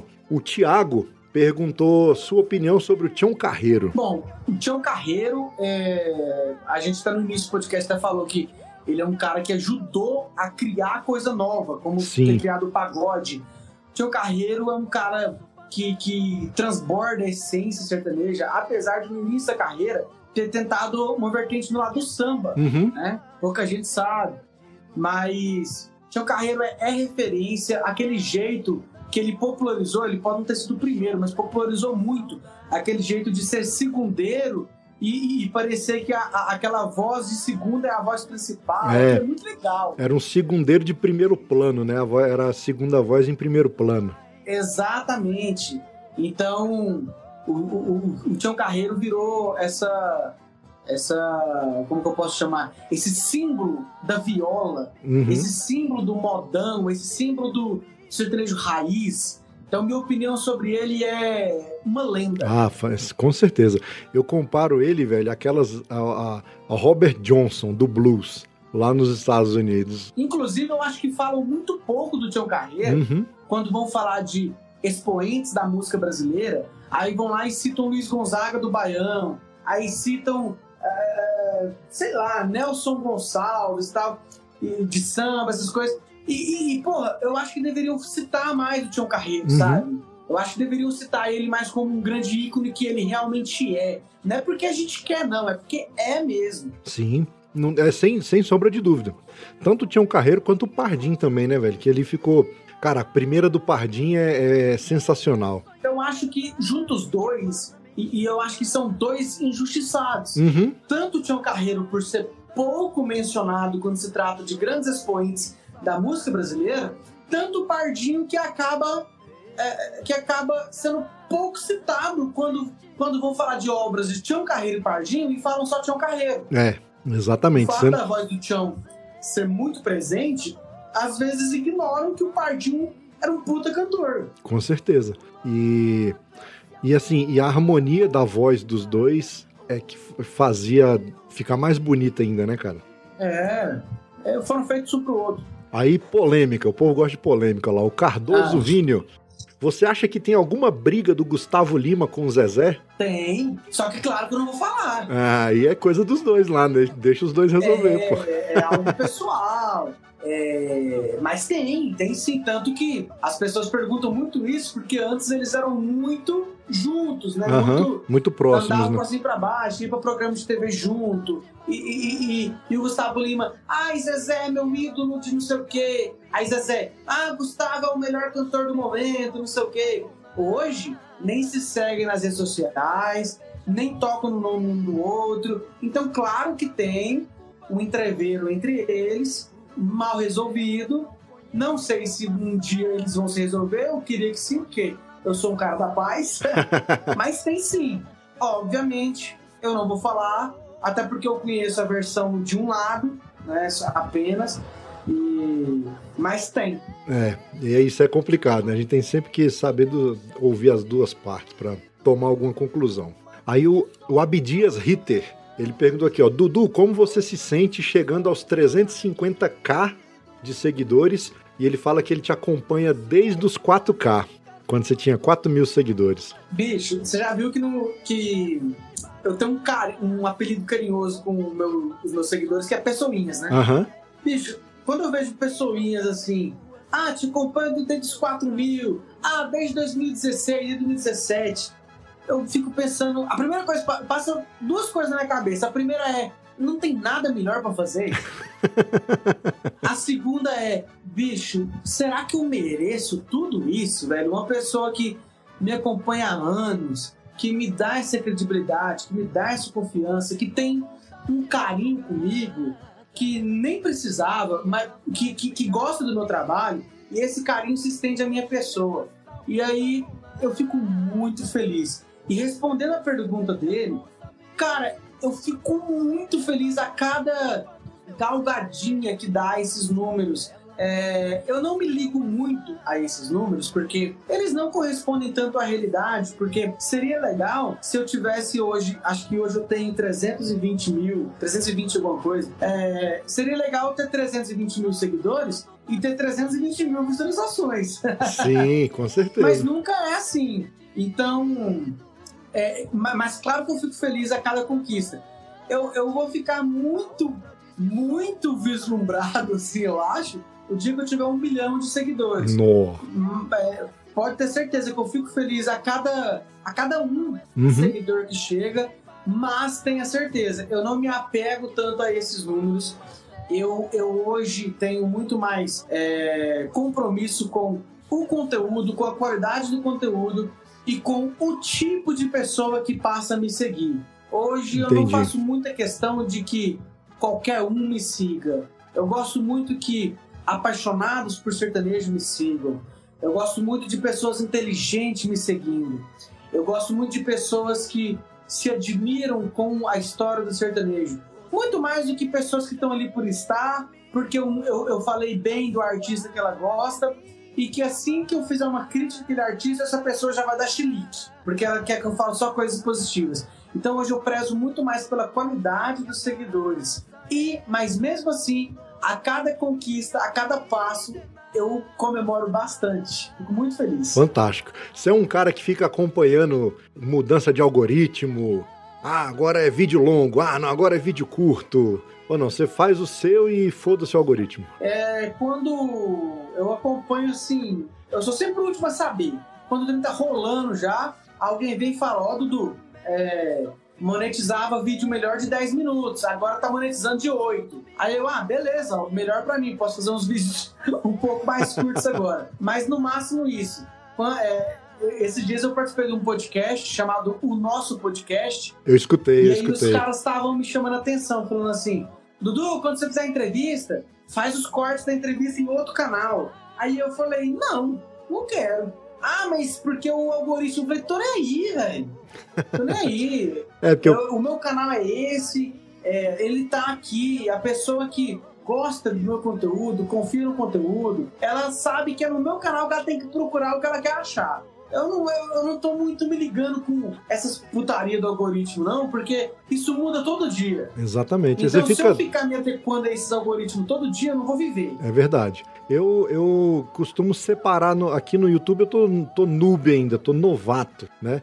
Mas eu separo assim, eu deixo organizado aquelas, aquelas sessões dentro do, do, do canal. Então tem umas onde tem live, degustação, unboxing, que é o que eu tô começando a fazer. Então eu procuro deixar organizado. Agora, bicho, imagina, velho, você tem um canal de corte, um canal de, de live, um outro canal de curto. Ah, sei lá, velho, muita trabalheira. Não, Muito não doido. tem paciência, não. Outra pergunta aqui. É, tá, tá, tá. MM Lara. Se você prefere a voz do Eduardo Costa, a voz dele de 2011 ou a voz atual? Hum, complicado, hein? São momentos diferentes. É porque o pessoal pega muito no pé hoje, porque o Eduardo Costa tá com a voz um pouco mais rouca, né? É, Um pouco mais, aparentemente mais desgastado e tal. Mas assim, se eu for pela nostalgia, eu prefiro 2011. Mas eu gosto de ouvir ele hoje. sim. É, acho que a minha resposta é essa. Bom também. Os caras do modão aqui, o Enio Lima e o Gustavo Neto, eles perguntaram: Dudu, você sabe por que o Luciano não participou da música que homenageia o pai deles? Sei, normal, é uma coisa normal. Ele não participou porque a música é do projeto do Zezé, solo. Por que, que ninguém pergunta por que, que o, o Zezé não participou das músicas crentes do Luciano? Tem uma pergunta logo abaixo aqui, ó. O Zezé agora segue carreira solo, já que o Luciano está em carreira gospel? Eu não entendo, cara, essas dúvidas. Eu não quero parecer chato nem arrogante, mas é porque tem umas perguntas que eu. eu, eu- assim, é porque talvez é uma falta de entendimento meu. Eu não sei por que, que chegam nessas conclusões. Bicho, não tem nada demais. Uma dupla, os integrantes de uma dupla fazer trabalhos paralelos. Nada demais. Eles não vão se separar. Eles não querem se separar. Eles simplesmente querem fazer carreiras paralelas. E eu acho isso tão natural. É, e é possível, né, cara? É, é totalmente possível. É, não tem. Não tem. Não tem. Sabe, suspense nada disso, não. Não, é, tem... não é monogâmico, não, né? Não é, casa, não é igual casamento, não. Que ou tá junto ou É, tá cara. separado. Luciano quer, Luciano quer fazer os gospels dele, deixa ele fazer os gospels. O Zezé quer fazer uma coisa diferente na Fazenda ali, que tá passando muito tempo na Fazenda aqui em Goiás, deixa o cara fazer. O importante é que Zezé de Camargo e Luciano tá até com música nova aí, é uma hora e meia. Sim. O importante é que a dupla tá aí, tá na, na ativa, normal. Os caras só têm um projeto diferente. Eu não consigo ver essa, esse problema que o pessoal tá vendo de- deles gravarem separado. Não consigo. É, às E vezes- olha que eu sou muito fã. Aham. É É especulação. O po- O povo quer saber, como diz o, o nosso velho Nelson Rubens. Regiana Lopes, ela mandou mais cedo a mensagem aqui, cara. E ela toda preocupada, com medo de eu não ler. Mas aqui, ó, só quero mandar um feliz aniversário pro Dudu, que amanhã, dia 19 de maio, é aniversário dele. Sou mega fã. Parabéns, Dudu. Sou fã não só pelo seu trabalho, mas pelo seu caráter humilde, talentoso, carismático. Um beijo. Ah, que legal. Obrigado, Regiane. Beijo pra você. Muito obrigado por todo o carinho que você sempre dispensa pra mim. E é, é o que eu falo, Luiz. Às vezes eu penso, eu mereço tudo isso, velho. Cara, eu vou te dizer uma coisa. Eu com eu com podcast há dois anos que eu tô com podcast, dinheiro pra mim é o de menos, entendeu? Eu tô, é uma coisa que eu faço. Comecei com um hobby. É claro que eu levo bem a sério a questão da frequência e tudo, mas não tem. Claro, se vier algum patrocinador, algum anunciante, tal, tal, tal, será bem-vindo. Mas, cara, eu faço porque eu gosto. E não tem pagamento maior do que a retribuição de um ouvinte. O cara te mandar uma mensagem, fala assim, cara, você me fez chorar com essa história do Tunique Tinoco. Ontem eu recebi um, o cara tava na estrada viajando, ele parou o carro no acostamento para gravar um áudio. Que ele tava ouvindo um episódio, ele ouviu uma música da Daiane Reis, que é uma violeira caipira aqui de Brasília. Ela gravou uma música que fala da fazenda dos avós dela. E aí ele parou e falou: Cara, Luiz, boa tarde, tudo bem? Como é que estão as coisas? Rapaz, estou escutando o podcast da Daiane, aquela a música, eu, parei ele aqui para mandar esse áudio para você. Aquele, aquela música que ela fez do, dos avós, ele ia arrepiar, hein?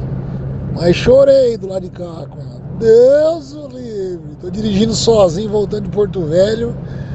Rapaz do céu, que trem chique no mundo.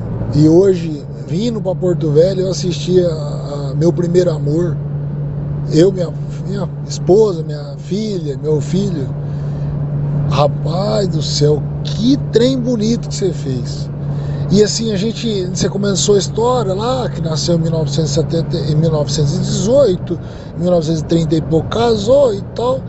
E de um tanto, e, e, e aí você está entrevistando, então. E a minha esposa falou, mas caramba, como é que está entrevistando o, um cara com cento e poucos anos, dos dois, de casa, é, tem quantos anos de casado esse cara? E, e assim, e eu falava assim, amor, a voz não é de, de um cara de 100 anos, isso aí deve ter, ele deve estar tá pegando, eu já imaginei alguma coisa, mas assim, ficou tão perfeito, aí lá na frente você falou tal. Rapaz, mas ficou chique demais da conta, assim, ó. Parabéns, parabéns mesmo. É fantástico. Vou continuar escutando a Daiane agora.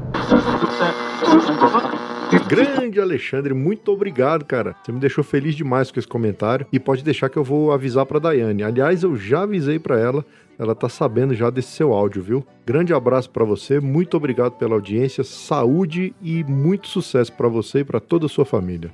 Moisés Rodrigues, ele perguntou o seguinte: no vídeo. Aí é a pergunta lá do seu canal, tá? No vídeo que você fez de como era o sertanejo lá em 2010, por que, que você não colocou uma música do Gustavo Lima? Eu coloquei, velho, porque na minha opinião, em 2010 o Gustavo Lima ele tava ainda despontando, era muito Goiás. E eu tento fazer nesses vídeos de como era o sertanejo em tal época, uma coisa que já tá mais abrangente, sabe? Eu tento. Talvez eu não consiga. Mas não foi por maldade. Tem gente que acha que eu, que eu coloquei lá porque eu não gosto do Gustavo Lima. não sei o quê. Não, é porque eu acho que tinha mais músicas ali que estavam tocando mais no Brasil inteiro do que a do Gustavo Lima. Tanto que se eu fizer um sertanejo, como era o sertanejo em 2011, aí eu vou ter que colocar um do Gustavo Lima. Sim. Em 2011 ele explodiu com o Tira Tchê. Exatamente. Mas as pessoas levam, é igual você falou, leva muito pro pessoal. Sentiu falta da música lá do, do, do embaixador. É. E por último aqui, o JP Lopes, ele pergunta o seguinte: o que, que você tá achando no, do novo projeto do Eduardo Costa com o Zezé de Camargo? Com o Zezé? É, eu também tô por fora. Eu, aí é eu, tô, eu tô muito por fora. ah, então, essa aí você vai ficar. De... Esse eu tenho que, você vai ter que pesquisar. que pesquisar. É. Eu também não fiquei sabendo, Até olhei e falei, tá, o Dudu deve saber. O Dudu tá acompanhando mais de perto, mas se até você tá por fora, então. Complicado. É, tem que pesquisar. Essa aí eu não tenho resposta, não. fantástico, fantástico. Não sei por que nasceu, se foi pra me querer. Só sei que eu nasci somente para amar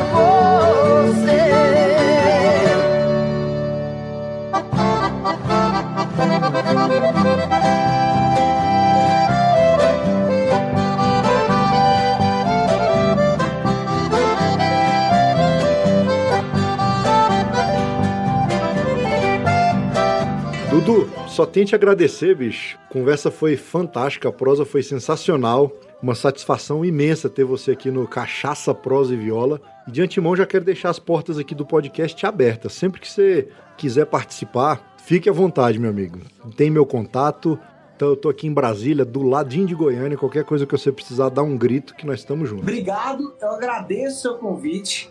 É, fico muito lisonjeado mesmo com o convite de por estar num, num, num, podcast que tem a ver com o meu estilo e tudo mais. Também digo que você tem aqui as portas abertas. Quando você quiser fazer presencial, se por um acaso estiver passando por Goiânia, dá um toque. Se tiver aqui tudo tranquilo, se, se, se, se eu estiver por aqui e tal, vamos fazer presencial, vai ser um prazer. E de repente, presencial, a gente fala até mais besteira juntos. Ah, com certeza. E, e pode deixar que a cachaça é por minha conta. Eu levo a cachaça eu faço questão de beber.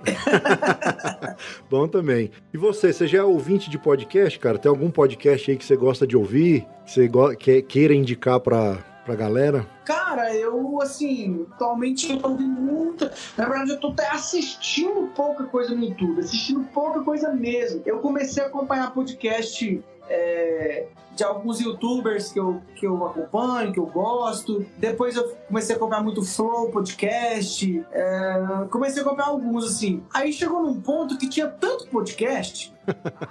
Que eu comecei a, a assistir só cortes. Entendi. E aí eu nem lembro quando foi que eu ouvi uma última vez um podcast só de áudio, tipo assim, vou caminhar, vou dar uma corrida e botar no fone e ouvir o podcast, eu nem lembro qual foi a última vez. Mas hoje eu sou um consumidor doente de cortes. Acho que você e o Brasil inteiro, cara, porque essa febre dos cortes aí pegou. Ainda mais com as É, thumb, velho. Você- um atalho, né, Ainda mais com aquelas thumbzinhas, você fala assim, ó, Dudu Pucena falou que o, o Christian Ralph não presta. Pronto, aí já nego corre lá pra ouvir. É. Entendeu? É desse jeito. Mas é isso aí, meu amigo. Muito obrigado pela conversa, foi fantástico. E é isso aí. Valeu e valeu demais. Tamo junto. Obrigado, Luiz. Precisou de mim é só chamar. E, e a todo mundo que ouviu aí até o final, beijo no coração. Valeu, meu amigo. Fica com Deus. E meus votos de feliz aniversário, com muita saúde, paz, sucesso, prosperidade, tudo de bom que você merece, meu amigo. Obrigado, muito obrigado mesmo, viu? Eu não gosto de ficar mais velho, não, mas eu gosto desse carinho. Não, mas não é mais velho, não, pô. É mais experiente. É mais sabido, entendeu? Valeu, meu amigo. Um abraço. Fica com Deus. Até mais. Até mais. Ai, coração chonado demais. Ai, ai, ai, ai.